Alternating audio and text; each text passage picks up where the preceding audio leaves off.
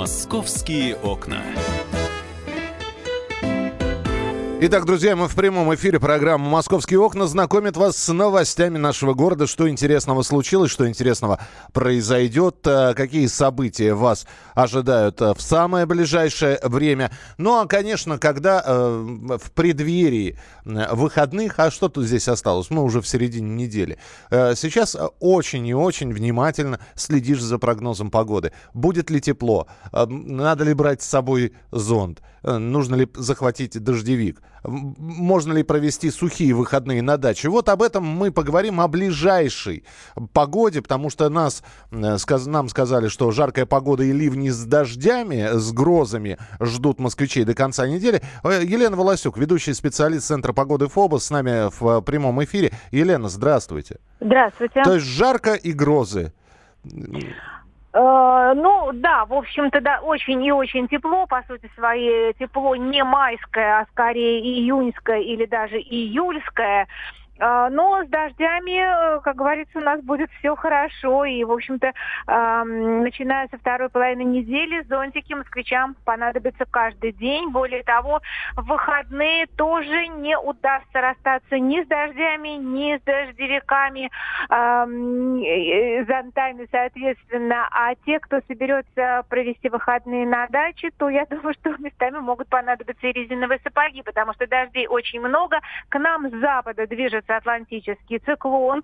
И а, по сегодняшним расчетам в субботу центр этого облачного вихря будет располагаться как раз над столичным регионом. А, и уйдет он только к следующей неделе, я правильно понимаю? Да, собственно, в воскресенье мы окажемся в тыловой части этого циклона, а в начале следующей недели от этого циклона уже ничего не останется. Но э, если в четверг, пятницу и субботу будет по-летнему тепло, и температура будет повышаться выше 20 градусов, то вот в субботу в тылу этого облачного вихря, когда начнут поступать холодные воздушные массы, и заметно похолодает. Спасибо большое. Елена Волосюк, ведущий специалист Центра погоды ФОБУС, была с нами в прямом эфире. Ну а мне осталось добавить, что вот здесь распространили предупреждение для москвичей. Это уже позаботились об этом сотрудники МЧС. Я вот смотрю на свои мобильные телефоны ничего не поступало. Ну, значит, э, я вас сейчас об этом предупрежу. Э, а предупрежу о том, что э, сегодня синоптики прогнозируют туман при котором видимость составит 200-500 метров. Э, в связи э, с неблагоприятными погодными явлениями МЧС рекомендует автомобилистам увеличить дистанцию от впереди идущих транспортных средств и снизить скорость движения. Э, в каких районах будет туман, насколько сильный будет туман. Но вот предупреждение выпущено и появилось оно несколько минут назад буквально. Так что будьте готовы, следите за погодой, э, в том числе и в наших выпусках, э, в каждом выпуске новостей мы сообщаем о погоде в московском регионе. Давайте перейдем к следующей новости, которая довольно сильно обсуждается. Это вот касается как раз автомобилистов. В центре Москвы заработали 100 новых камер ГИБДД, которые способны круглосуточно обозревать пространство вокруг себя и фиксировать нарушение правил стоянки и остановки, а также э, оплату транспортных средств. Контракт на поставку камер э, выиграла малоизвестная фирма. Ажиотаж э, вокруг таких камер возник э, еще в конце прошлой недели. В общем, установлены пока место эти камеры в пределах бульварного кольца и работают на нарушение правил остановки и стоянки. Об этом э, можно прочитать э, не только в новостях, об этом, например, в сообществе «Синие ведерки» есть большой пост, э, что эти камеры будут делать, что они будут фиксировать, насколько это для автомобилистов страшно и неприятно. Координатор сообщества «Синие ведерки» Петр Шкуматов с нами в прямом эфире. Петя, я тебя приветствую.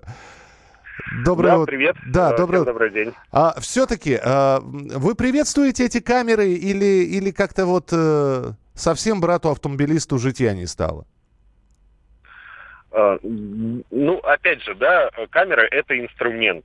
А, ну, вот, допустим, молоток. А, молотком можно, в принципе, гвозди забивать, а можно пальцы отбить. И здесь, мне кажется, вот тот самый случай, когда с помощью вот этих камер пальцы отбили.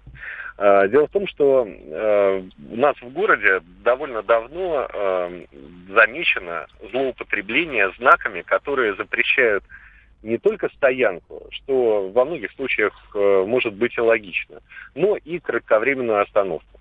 А теперь давайте задумаемся. Вот вы же пользуетесь, все же пользуются такси. Ну да, надо остановиться, очень... посадить пассажира, высадить пассажира, подождать пассажира. Абсолютно точно. Так вот, большинство этих камер установлены там, где кафе, бары, рестораны. И вот вы вызываете такси и хотите, чтобы оно вас подождало. Ну, пять минут. Uh-huh. Вроде как остановка, не стоянка. И мы к этому уже все как-то привыкли. Но, э, тем не менее, таксист получит штраф 3000 рублей. Более того, э, таксисты уже начали получать эти штрафы. Э, они уже начали понимать, что 300-рублевая поездка с пассажиром может обойтись им в 3000 рублей штрафа, то есть сплошные убытки десятикратные. И сейчас уже возникают конфликты э, на этой почве. То есть когда э, таксист э, стоит где-то в разрешенном месте, в километре от пассажира, а пассажир возмущается, ставит таксисту единичку, э, после чего агрегатор отключает ему э, заказы. Э, и так, э, ну, тупик получается. То есть э, в любом случае, мне кажется, что надо как-то, если эти камеры и использовать, то надо как-то пересматривать вообще, в принципе, запреты на кратковременную стоянку, потому что она все-таки должна в городе быть возможной. Петь, но ведь есть в правилах дорожного движения вполне прописанные правила, в каких случаях можно останавливать включенными габаритными там сигналами и прочее, прочее, прочее. Это же все есть. И, э, ну вот включил человек габарит, да, ну сломался он, проколол колесо, я не знаю, случилось у него что-то, да, встал в неположенном месте.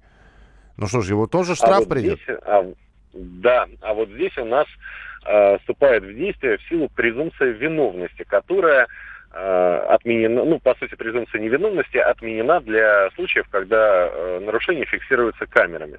И э, в этом случае штраф выписывается, то есть вот человек сломался, у него, допустим, датчик какой-то показал ошибку, он вдруг неожиданно около кафе «Пушкин» встал на аварийке, и э, вдруг спустя пять минут эта ошибка исчезла. Так вот, это э, должен доказывать сам водитель.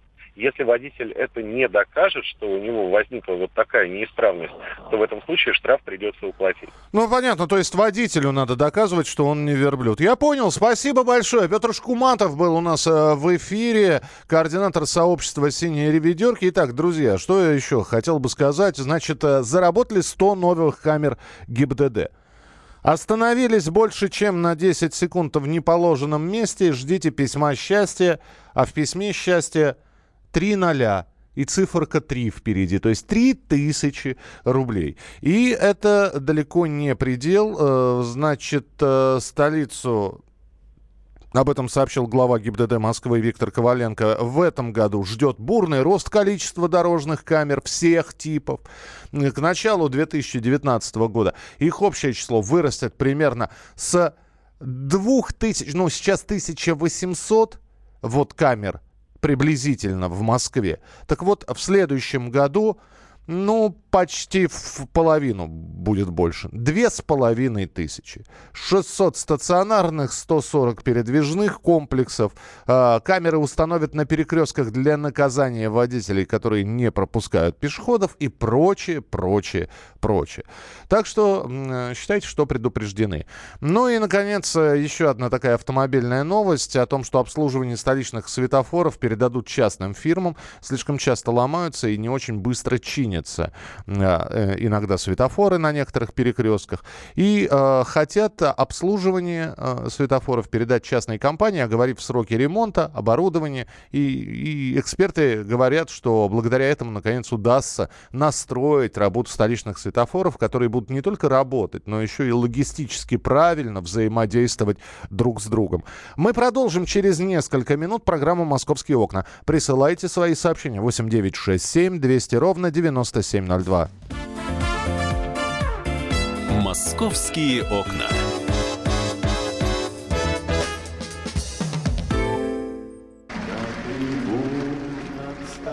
Прекращаю свою деятельность на посту президента СССР. А и на небе тучи. Илья Ковальчук! Я не верю своим глазам! Это с нами уже явно было. Это дежавю.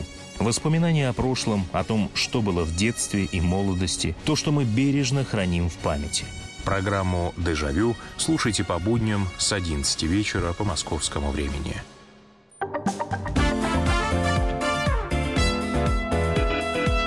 «Московские окна». Итак, друзья, меня зовут Михаил Антонов. Мы работаем в прямом эфире. Вот сейчас мне ваша помощь понадобится, потому что у нас май э, наступил, а это значит, что впереди у школьников последний звонок. А это значит, что прозвенит он в самое ближайшее время в школьных дворах, а дальше люди пойдут отмечать это дело. Кто-то пойдет э, в кафе, посидеть, мороженого поесть, пиццу какую-нибудь заказать. Кто-то пойдет э, гуляние устраивать, девчонки себе платьев красивых накупят. Ну, в общем, все, как мы привыкли. Но э, современное общество требует современных мер безопасности. И почему я об этом говорю? Э, дело в том, что в парке Горького, а это одно из центральных мест для встречи э, взрослой жизни, для последнего звонка, для отмечания последнего звонка. Так вот, в ЦПКО пройдут рейды по поиску алкогольных заначек. И последние звонковцев, и выпускников. Активисты проверят кафе, бары, рестораны. Какие там могут быть заначки? Там все, все стоит. Я вот не совсем понимаю. Вот. И накануне последнего звонка в парке Горького на Воробьевых горах пройдут рейды по поиску спрятанного выпускниками алкоголя, э, сообщают в новостях по словам э, руководителя проекта «Трезвая Россия» Султана Хамзаева, мы знаем, как это происходит. За день, за два до последнего звонка школьники закапывают алкоголь в парке Горького, по вечерам делают себе такого рода, рода заготовку. Ну, хорошо. Я могу все представить. Прошли рейды. Слушайте, вы можете вспомнить сейчас свой последний звонок? Вполне возможно, он у вас на трезвую прошел. На, абсолютно на трезвую и на сухую. Тре, э, последний звонок, выпускные вечера. Мне, мне вот просто интересно. Я могу вспомнить, как это было у нас. Это было там несколько, уже десятков лет назад. Проносили алкоголь. В чем только не проносили. В грелках, в каких-то еще что-то. Смешивали с газировкой. В общем, у школьников у, бывших уже, да, получается, потому что для них последний звонок прозвенел. Выдумка и креатив работает в эту сторону так, что мало никому не покажется. Стоит ли проводить такие рейды, я не знаю. А, как вы выходили из этой ситуации? А, а вполне возможно, вы действительно никакого алкоголя не было. Вы тихо, мирно сидели в кафе «Мороженое Пингвин», Э, и кушали пломбир. 8 800 200 ровно 9702, 8 800 200 ровно 9702, телефон прямого эфира.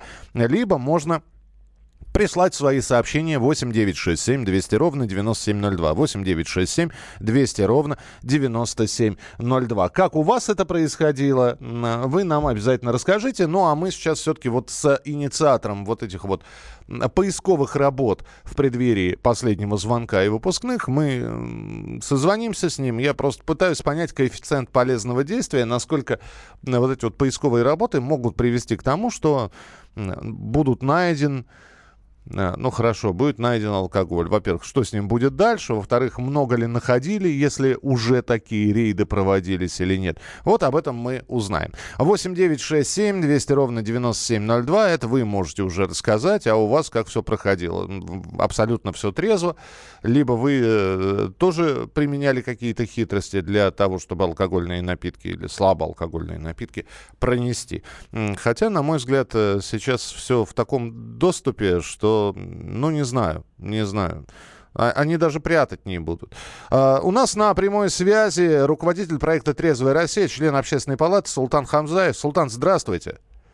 Да, доброе утро. А, я вот Но хот... не член общественной палаты хотел подправить. А, извините, тогда, ну, все равно, вы руководитель проекта да, «Трезвая Россия». Да, мы, правильно. мы именно об этом и будем говорить. Вот мы говорим про то, что у вас такие рейды по ЦПКО и Воробьевым горам пройдут.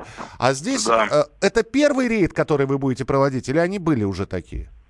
Вы знаете, вообще само вот такое явление, да, то, о котором мы говорим, о том, что вот выпускники а, делают такого рода закладки себе заранее, Мгм. это новшество последних трех-четырех лет. А первые рейды мы сделали в прошлом году такого рода.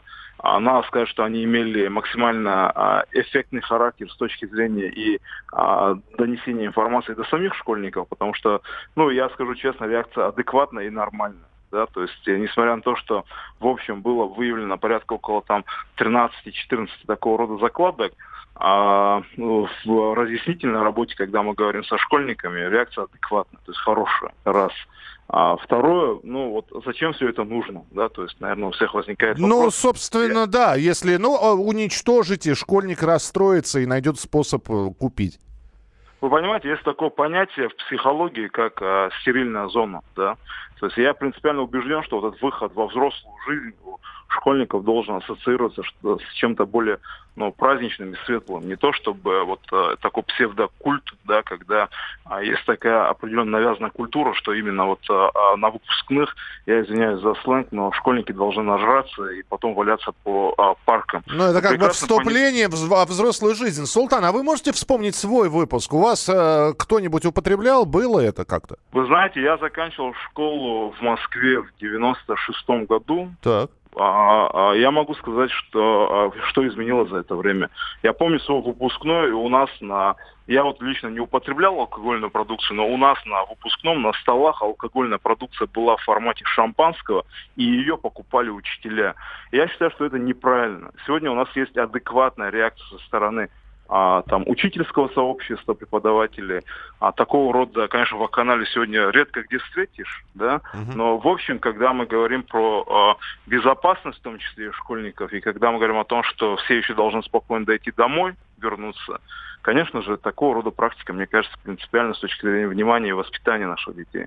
Я вас понял, спасибо большое. Я напомню, что у нас э, был э, в эфире Султан Хамзаев, руководитель проекта «Трезвая Россия». Так в парке Горького пройдут рейды по поиску алкогольных заначек выпускников. Э, Я, опять же, с трудом себе представляю, э, значит, собирается группа школьников, которая каким-то образом, ну, во-первых, до выпускного или там до последнего звонка умудрилась купить алкоголь. Понятно, да? Потом они этот алкоголь прячут на территории ЦПКО. Потому что они понимают, что когда они придут, их, видимо, будут досматривать на входе. Хотя ЦПКО это такая огромная территория, я не знаю, там всех досматривают на входе или нет. В конце концов, можно...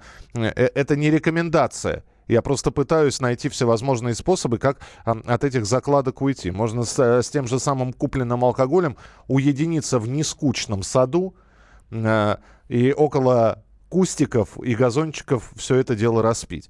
Но хорошо, допустим, и так группа школьников взяла и спрятала алкоголь. Бывает такое, да. Потом этот алкоголь нашли. Но ведь они таким же образом возьмут и приобретут его. Я не знаю, подойдет какой-нибудь взрослый, ну, в смысле, 16-летний к взрослому мужику и скажет, у нас сегодня последний звонок, вы не могли бы нам вот, вот ну, бутылочку винца купить? И какой-нибудь сердобольный эм, гражданин маргинальной наружности купит эту бутылочку винца за там, 50 гонорарных рублей. Вот и все. Не знаю, стоит ли это делать, не стоит. э, Так, э, натуральный... Так, так, так. Если будут рейды по, выкапыва- по выкапыванию алкотайников, то что получается? Весь парк перекопан будет? Какой-то квест получается. Одни закопали, другие ищут, выкапывают. Надо понять, э, откуда и кто продает школьникам алкоголь и наказывать их жестко. Слушайте, но, Талгат, э, я, я же вам рассказал, как это делается. Конечно, школьнику никто алкоголь не продаст. Продавцы сами себе не враги они не продадут школьнику, они спросят документ. Поэтому школьник найдет выход. Э, Вы посмотрите, у любого магазина крутятся типы, которые, извините, уважаемый, у вас 10 рублей не найдется. И вот такой вот тип по просьбе школьников возьмет им и купит. Вроде все законно. А, так, э, э, мы не пили, но для меня последний звонок был достаточным поводом для радости. Понятно, но на последнем звонке мы тоже не пили, и вот я вспоминаю, что на выпускной каким-то образом проносили. Ну, слушайте, там проносили... больше, в общем, пили это больше для запаха. Своей дури хватало. 8 9 6 7 200 ровно 9702. 8 9 6 7 200 ровно 9702. Можете позвонить, можете сказать. Мы, кстати, тем выпускных будем периодически поднимать в нашем эфире и будем обязательно об этом а, рассказывать, как они проходят и последние звонки в том числе. А, что интересного э, по новостям а, в Москве накануне выпало почти 20% месячной нормы осадков. Э, как я уже говорил, МЧС предупредила о сильном тумане в Москве. Ну и университетскую площадь, это опять же такая информация для автомобилистов, университетскую площадь в Москве закроют для проезда до конца чемпионата мира 2018 года. Это будет такая пешеходная зона и закрывается для проезда автотранспорта э, с 16 мая до 15 июля. А, движение будет ограничено на улицах Университетская площадь, Университетский проспект от улицы Менделеевская до улицы Лебедева. А, там будет организована пешеходная зона. Мы продолжим через несколько минут. Есть еще несколько тем, которые мы готовы с вами обсудить в программе «Московские окна». Присылайте свои сообщения 8967 200 ровно 9702. 8967 200 ровно 9702. Московские окна.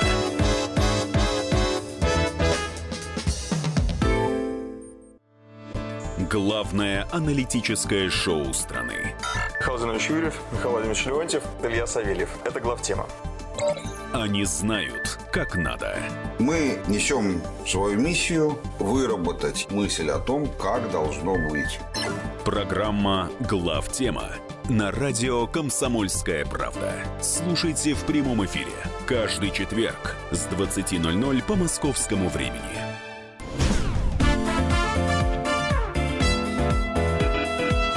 «Московские окна».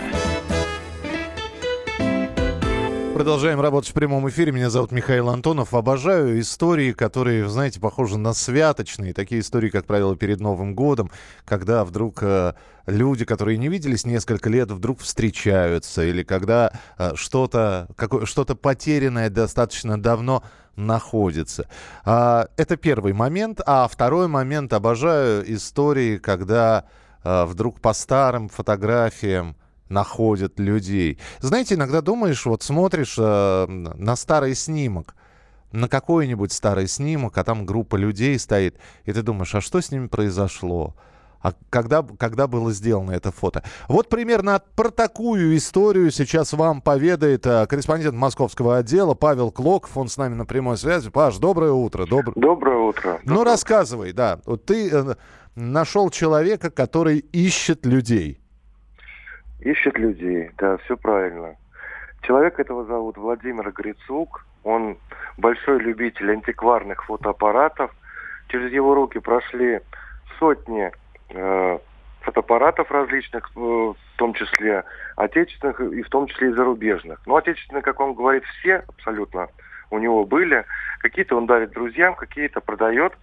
Э, то есть он не коллекционер, у него нет дома большой коллекции, все это так как приходит, так и уходит. Угу. И он э, на барахолке в Измайлово как-то купил э, австрийский э, Фоктлендер, такой фотоаппарат, э, еще, э, ну, получается, военного времени, что ли. Первая, да, половину 20 века. И достал оттуда, извлек стеклянную фотопластину. Э, эта стеклянная фотопластина вставлялась в специальные кассеты. Вот, он посмотрел на свет, как вот на рентгеновский снимок, а там шесть снимков. То есть на этот Фоктлендер э, у нас на территории Советского Союза были сделаны фотографии. Э, и там это, и там эта стекляшка и осталась. И, э, и, ну, и шесть портретов, три девушки портретов, и да три, три молодых человека. Причем, причем э, явно, что фотографии, как раз фотографии, это сним, снимок, это пластина, стеклянная она, да, или какая?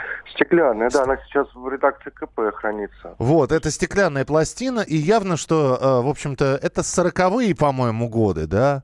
Сороковые, да, там э, на груди у одного из мужчин висит э, орден Красной Звезды, ну, мы сразу подумали, что вот военное время или послевоенное. Но потом проверили, оказывается, орден Красной Звезды начал вручаться с 1930 года. Мгм. То есть, возможно, это немножко довоенное время, возможно, начало сороковых или сразу после войны.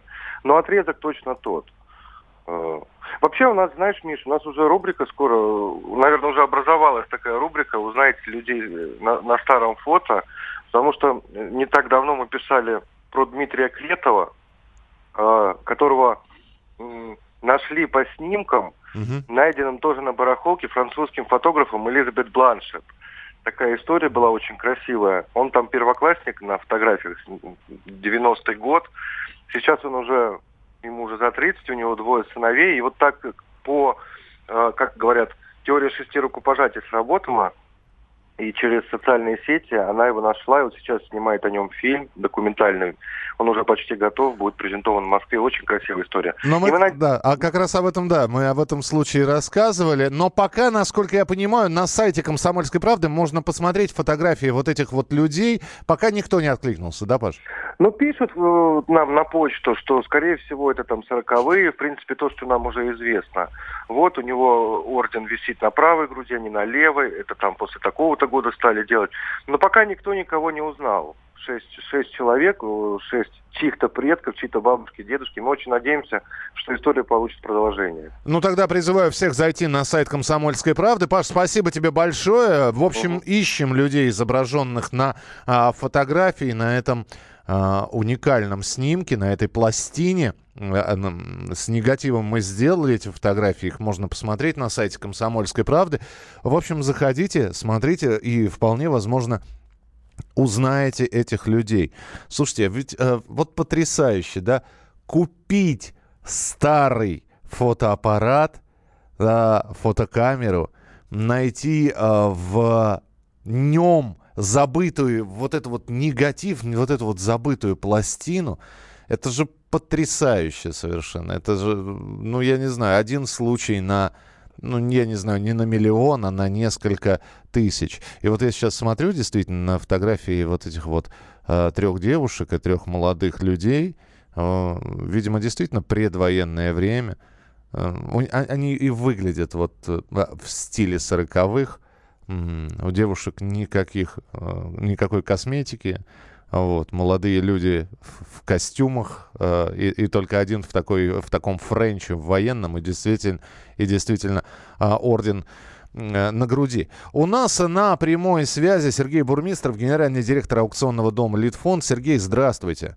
Доброе утро, здравствуйте. Я, я вот все-таки пытаюсь понять, ну вот такая вот находка, м, с одной стороны, совершенно неожиданно. и, опять же, вот э, вы видели эту пластину, Ш- что вы можете сказать? Э, Вы посмотрели на этих людей, А, это вы действительно подтверждаете, это 40-е годы? Да, думаю, что это сороковые годы. Ну, конечно, для того, чтобы что-либо подтверждать, нужно вещь подержать в руках. А, Но, судя по всему, а, плюс-минус 5-10 лет мы, я думаю, угадали и уложились. А, Ну, что касается самой вещи, э, безусловно, она интересна, наверное, в первую очередь для родственников тех людей, которые там изображены, потому что, конечно, для коллекционеров э, фотографий это не является какой-либо ценностью. А, Конечно, коллекционеры фотографий в первую очередь а, собирают либо редких известных фотографов, первые отпечатки, либо а, в зависимости от изображаемых на фотографии, конечно, в первую очередь ценятся известные писатели, поэты прошлого, деятели культуры, политические деятели. Ну а здесь э, мы э, видим такую достаточно бытовую вещь, которая, конечно, интересна, может быть, для экспозиции какого-то музея, чтобы придать э, какой-то э, Антураж, да, какому-то да. времени антураж, да, аромат эпохи. Э, либо, Сергей, скажите, говорил, да, извините, пожалуйста, а вот э, если мы э, про ваш аукционный дом говорим, а вот у вас дагеротипы, например, м, а, бывают, э, продаются?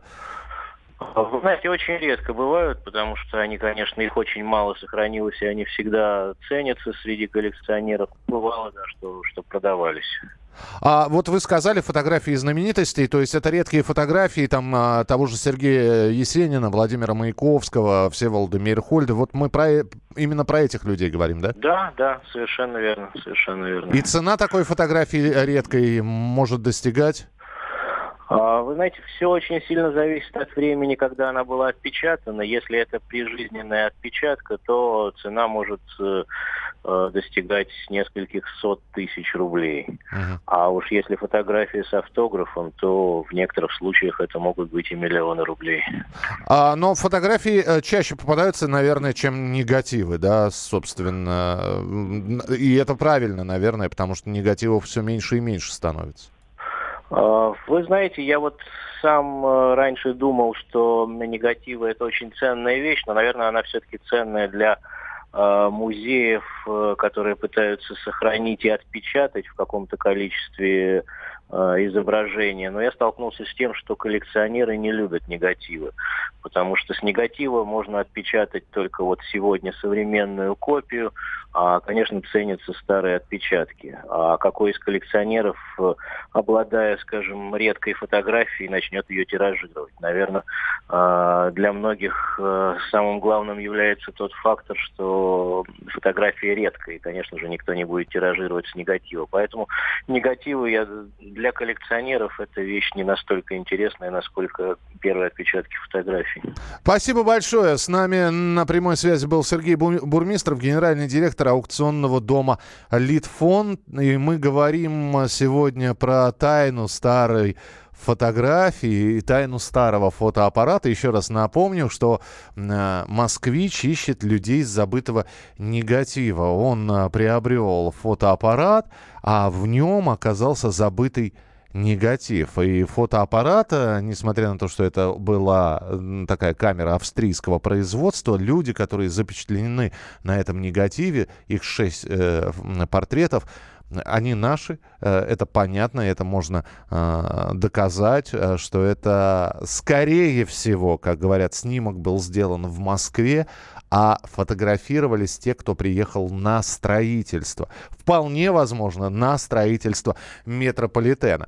Ну и если вы узнали на вот этом ретро-снимке родных, близких, можно с нами связаться, посмотреть во-первых, на эти фотографии. Вот меня здесь просят, пришлите фото. Нет, друзья, давайте вы зайдите, пожалуйста, сайт «Комсомольской правды» э, э, в разделе «Общество», «Тайна старого фотоаппарата». Вы сами посмотрите на эти фотографии и вполне возможно узнаете кого-то из близких и родных. Ну и самое главное, чтобы у вас э, наверняка ведь дома есть фотоальбомы, в которых вы храните фотографии. Вот знаете, что самое страшное и самое обидное? Это когда проходишь э, иногда мимо, извините, не очень эстетическая сейчас будет э, такое, такая зарисовка не очень эстетическая, проходишь мимо помойки, и вдруг видишь рядом с ней, рядом с мусорными бачками разбросанные старые фотографии. То ли человек скончался и, или продал квартиру, а фотоальбом забыл, а новые жильцы просто берут и выбрасывают эти фотографии – а на этих фотографиях вся жизнь человека запечатлена. От рождения до взросления, до поступления в институт, свадьба и, и прочее, прочее, прочее. И вот валяются эти сиротские уже и беспризорные снимки, и в грязи, и люди по ним ногами ходят. В общем, все это, конечно, ужасно.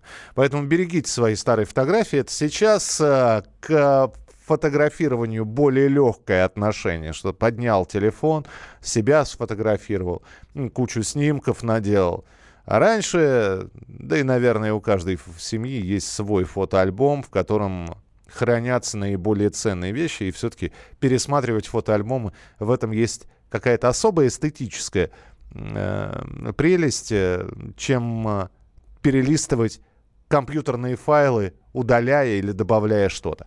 Заходите на сайт «Комсомольской правды» в раздел «Москва». Там много интересного. А, можно прочитать о том, что завершена реставрация фасадов центрального павильона ВДНХ. О том, что коммунальные службы подготовились к предстоящей в Москве сильной грозе. О том, а, что ожидается в эти выходные э, из культурно-массовых мероприятий. Об этом можно в разделе «Афиша» прочитать. С вами была программа «Московские окна». В студии был Михаил Антонов. Впереди много интересных программ. Никуда не уходите с радиостанции «Комсомольская правда». Мы продолжим.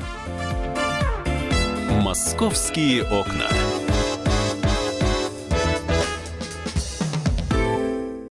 Британские ученые доказали, у тех, кто слушает подзарядку, в два раза медленнее садится телефон. Утреннее шоу «Подзарядка» с Вероникой Борисенковой и Сергеем Красновым слушайте по будням с 7 до 11 утра по московскому времени.